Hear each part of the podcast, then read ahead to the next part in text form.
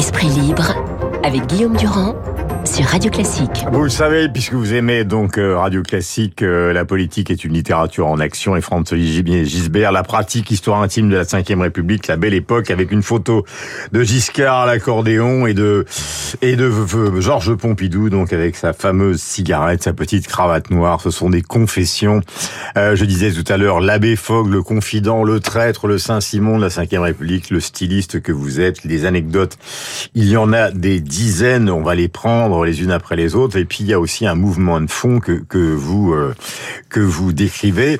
Euh, je voudrais qu'on commence par le commencement, qui est le positionnement du jeune Fogg, c'est-à-dire euh, ce jeune homme qui arrive notamment au Nouvel Observateur et, et avant, qui rencontre Pompidou à un moment, qui a écrit les billets épouvantables sur lui, et Pompidou finalement est extrêmement, à votre grande surprise, aimable à votre égard, et vous dites, et vous comprenez au fond ce qu'est dès le départ le métier de président de la République, c'est-à-dire qu'il parle au peuple, il parle aux élites, il parle aux grands commis de l'État, il parle aux grands journalistes et aux petits merdeux que vous êtes, quand vous définissez vous-même dès le départ comme un petit merdeux. Ah oui, un sale petit con. Euh, écoutez, euh, c'est la preuve par quatre que le journalisme politique, mais toutes les formes de journalisme, se pratique en voyant les gens. Hmm. C'est vrai que par exemple... Chose de Victor Hugo 1848. Mais c'est fondamental, il faut les voir pour les comprendre. Moi, j'ai pas vu euh, Pompidou longtemps, juste de passage, comme ça, dans, dans un espèce de cérémonie. C'est des consoeurs qui m'ont présenté. Je sais plus si c'est Michel Cotta ou Catherine Ney, mais enfin, c'est voilà, c'était... Hmm. Enfin, on me l'a présenté, et il m'a regardé, euh, et il m'a regardé comme ça, je vous voyais pas comme ça. Hmm. Puis il est reparti en rigolant. Et, et, puis il serrait la main à tout le monde, et il y avait une aisance, et c'est là que j'ai vu qu'il avait du charisme. Hmm. Moi je voyais comme un petit gros, euh, comme on voit d'ailleurs Louis XVI qui faisait 1m92 je crois ou, mhm. plus encore. Plus d'un mètre 80. Lui faisait 1m82 mhm. et euh, il y avait une prestance, une et puis une un petit côté rigolo, toujours le sourire en coin, narquois. Enfin, mhm. il se foutait de votre. Et vous définissez aussi un, un agrégé de lettres, major de l'agrégation, un normalien, mais alors quelqu'un qui par la banque Rothschild et après quand il est occupé avec Cerizet et, et pas lui mais avec Cerizet, mais lui avec ses équipes des finances publiques, qui avait un don phénoménal pour le calcul mental. Ah oui, c'est de la folie. C'est-à-dire qu'il allait plus vite que les calculettes. Euh, à l'époque, c'était pas les calculettes d'aujourd'hui. Elle mettait un peu de temps. Et donc, euh, et, il avait complètement euh, fasciné Guy de Rothschild un jour parce que et de Gaulle. Et de Gaulle, bien entendu. Ah ben non, mais c'est quelqu'un qui un était un condisciple de Normal ah qui lui présente de Gaulle. Absolument, et de Gaulle, en absolument. tombe amoureux de Pompidou. Et bah, bah, d'ailleurs, ça fait un couple formidable parce que si le gaullisme a été ce qu'il a été, c'est aussi grâce à Pompidou. Puis à un moment donné, vers 1967, comme je le raconte dans le livre, et non pas en 1968, comme on le dit en général, comme le disent la plupart des bouquins, c'est très vite, euh, ça s'est aigri terriblement et, et, De Gaulle, euh, bah, vous avez ça dans le bouquin, euh, dit sans arrêt, mais ce type n'a pas de couilles. il, il, lui reproche d'être trop sourcilleux. De, il lui reproche d'être trop sourcilleux de son image. Oui, voilà, voilà, voilà. Alors, alors c'est vrai et c'est très injuste parce que par rapport à aujourd'hui, Pompidou, c'est déjà autre chose. Moi, j'ai un souvenir fort, c'est l'histoire de Gabrielle Russier. Vous savez, cette jeune femme qui avait vécu avec un, un lycéen et il y avait toute une histoire. Elle a fait la prison, les parents avaient attaqué, c'était des parents communistes d'ailleurs, et ils avaient attaqué et euh, elle s'est suicidée. Eh bien, à ce moment-là, il fait quelque chose dans une conférence de presse, c'est un grand événement. Comprendre qui pourra. Voilà. Moi, mon remords, ce fut la victime raisonnable, au regard d'enfants perdus. Euh, là, je n'arrive plus à me relire, mais son eh ben, hésitation. Vous dire, c'est pas grave parce que Pompidou, ce qui montre, vous voyez, qu'on n'était pas encore dans la civilisation de la com. Et il n'a pas dû y penser avant parce qu'il savait que la question serait posée, mais il savait pas comment il répondrait. Mais c'est évident, parce qu'il est hypermnésique et il récite le poème. Oui, et il récite le, le, poème de Philippe euh, Soupeau de Traviole. C'est-à-dire, euh, c'est pas c'est pas la vraie citation. C'est donc mhm. euh, donc il l'a pas lu avant. Vous voyez. Donc on n'est pas encore dans l'ère de la com. Il y a une forme de sincérité et c'est pour ça que ce moment d'ailleurs était très fort. Euh, c'est pour ça aussi que ce sont les, vous appelez ça la belle époque, les Trente glorieuses, la, la vision industrielle de la France, évidemment le nucléaire. Quand vous voyez la voix Pompidou aujourd'hui, qui est une sorte de jardin potager, il y a quand même une sorte de, de crachat qui fait sur l'œuvre de ces présidents, non? J'y vais un peu fort, mais euh, on a changé d'époque et c'est normal. Euh, ou est-ce que c'est une espèce de, je sais pas, de d'attitude de renégat par rapport à ceux qui nous ont précédés? Bon, bah, je sais pas Pidou, il y a beaucoup à dire. Hein. On peut pas dire qu'il va sur berge. Enfin, bon, tout ça n'était pas absolument non, extraordinaire. Mais je parle du symbole. Hein, ouais. Alors le symbole, vous avez raison. Le symbole, c'est l'industrialisation. C'est absolument fascinant. Et ça, c'est quand même Pompidou qui incarne ça. Puis Giscard a joué un rôle important derrière. Il faut jamais l'oublier, celui-là. Et c'est vrai que euh, on, a l'impression qu'on est passé dans une qu'on a voulu les effacer. Or, moi, ce que je Pourquoi d'ailleurs J'étais très étonné du, je suis, je suis très étonné du succès de ce livre parce que franchement, je pensais que dans ces, dans cette trilogie, je pensais que ce serait le point faible. Or, or, je me rends compte, il y a une forme de nostalgie. Pourquoi? Parce que ces gens-là, en fait, c'était des gaullistes Hein, parce que De Gaulle, c'est quoi? De Gaulle, c'est une c'est pas une idéologie, c'est une méthode. Et ils appliquaient la méthode gaulliste l'un et l'autre. C'était les enfants de De Gaulle, même si c'était les assassins, parce qu'il avait tué en 1969 de, lors du référendum tous les deux, en lui, euh, comment dire, l'un disant euh, je suis candidat et l'autre euh, en disant qu'il voterait non au référendum. Donc il l'avait tué. Mais en même temps, ils appliquaient ces recettes. Faut pas oublier que Giscard, d'ailleurs, citait sans arrêt De Gaulle parce qu'il avait passé une heure par semaine pendant très longtemps, même davantage avantage avec lui quand il était ministre des Finances. Et il a été ministre des Finances ou secrétaire d'État pendant six ans. Donc c'était, vous voyez, il, il, se collait au général. Et c'est quoi le gaullisme ben c'est quand on veut, on peut. Hmm. C'est-à-dire, on avait euh, au pouvoir ça, dans cette période-là. C'est le sursaut. Maintenant, on est dans la deuxième, dans la deuxième phase. Dans la, la deuxième phase, phase, ça continue. C'est ça qui est intéressant. C'est que ça continue et que euh, vous voyez, aujourd'hui, aujourd'hui, par exemple, vous avez euh, tous les porte-paroles plaintifs du président disent ah là là, il a pas eu de chance.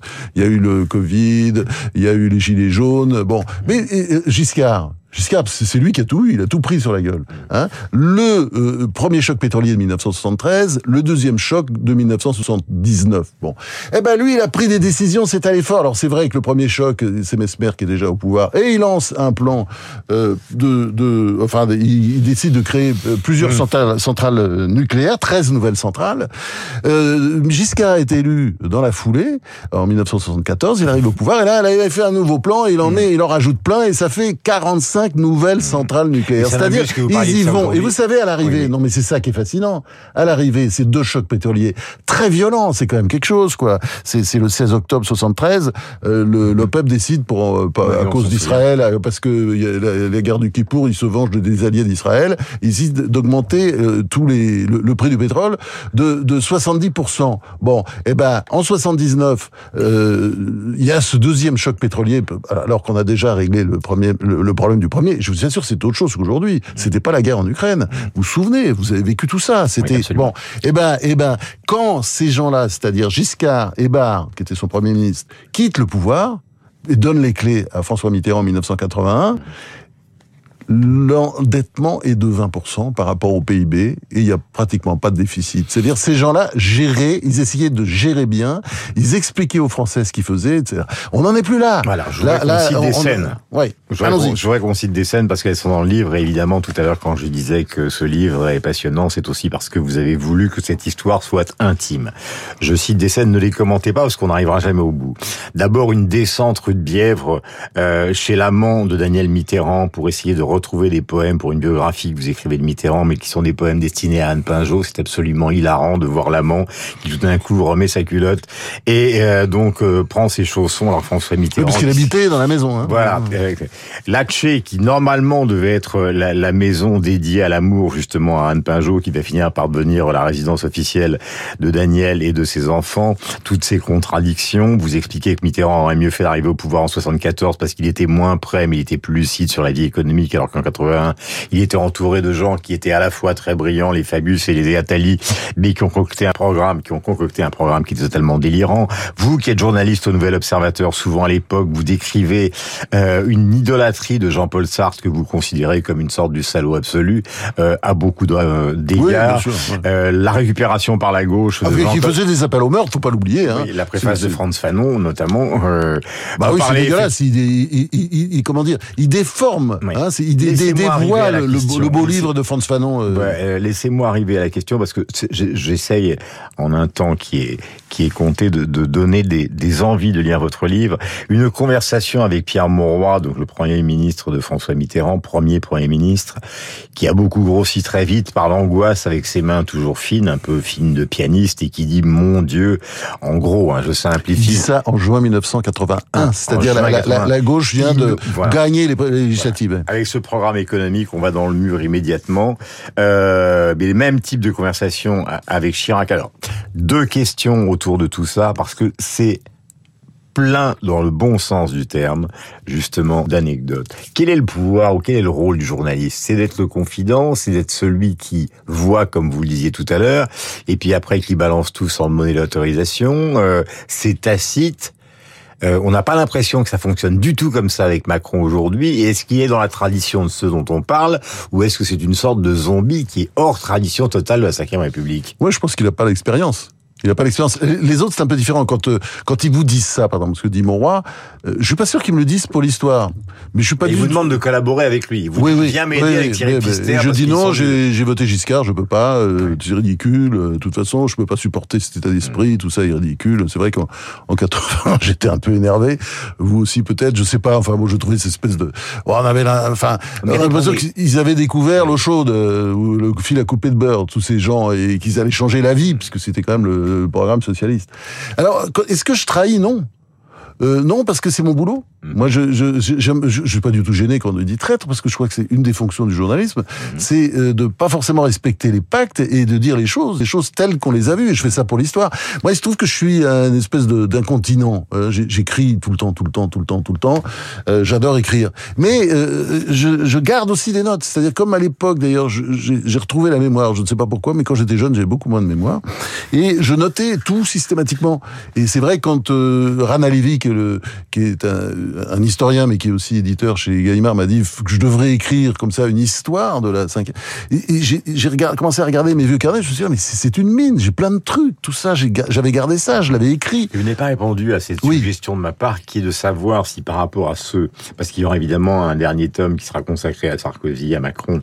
Oui, ce sera de Mitterrand en fait à Macron. Voilà, mais Mitterrand est déjà extrêmement présent. Oui, oui, bien sûr, il est partout. Et, et, vous lui donnez la qualité numéro un et le défaut numéro un. Le défaut numéro un, c'est une incompétence économique totale. La qualité numéro un, c'est la, le rassemblement, y compris quand il est indécent, Tout à fait. en ramassant les gens de l'extrême gauche, qui sont pour souvent des gens qui vont euh, qui bah, vont sombrer dans la lutte armée. Mais est-ce que Macron, par rapport à cette histoire que vous racontez, ces souvenirs qui sont là, cette écriture qui est passionnante, est-ce que Macron est un zombie par rapport à ces gens-là, ou est-ce qu'il est raccrochable à quelqu'un? Moix, Yann Moix, autre écrivain, disait au début donc de l'arrivée au pouvoir de Macron, c'est Giscard II. Oui, mais moi j'ai écrit d'ailleurs dans ce livre, j'ai écrit, je l'appelle Giscard le Petit. Euh, Giscard étant d'ailleurs de Gaulle le Petit, c'est-à-dire que Giscard est dans la filiation du général de Gaulle. De la mais non, mais ça, veut dire par là ça rapetisse, c'est-à-dire bah, c'est très simple. Euh, euh, le, Macron, il a, il a un objectif, c'est de rassembler deux Français sur trois. Hein c'est le même objectif que Giscard, ça vous a pas échappé. Bon, Giscard y était à peu près arrivé jusqu'au bout, il a été battu de justesse sur le fil en 1981 par, par Mitterrand. Macron, lui, aujourd'hui, c'est même pas un, un Français sur sur, trois. Si vous voyez bien euh, les derniers sondages, on voit bien que ça commence à sentir euh, un, pas le sapin, mais enfin c'est mauvais. C'est mauvais parce que parce que les fins de mandat, de toute façon, sont toujours euh, très difficiles. Mais je crois que quand vous dites est-ce que c'est un zombie, je pense que c'est un des titres du point. Oui, oui, bien sûr. Mais est-ce que c'est un zombie? C'est effectivement la question qui se pose, et je pense que sera résolue dans quelques, dans deux trois ans, quand on aura lu. Il y a toujours des espoirs en Macron parce que Macron est intelligent. Il y a un seul problème. Il a été réélu, c'est le seul. Il a été réélu, il est intelligent. Bon, il a été réélu sans campagne, dans des circonstances très particulières, guerre en Ukraine. Non, mais enfin, c'est le plan génial. Oui, c'est oui, mais... pas de l'affaire Non, mais il a eu de la chance. Il a eu de la chance parce qu'il n'y aurait pas eu la guerre en Ukraine, euh, les choses auraient certainement été différentes. Mais bon, c'est comme ça quand on est élu en temps de guerre. De toute façon, mhm. tout le monde se rassemble derrière le drapeau, tout le monde se rassemble derrière le président. Mais je pense que euh, s'il continue comme ça, c'est sûr qu'il sera un président zombie.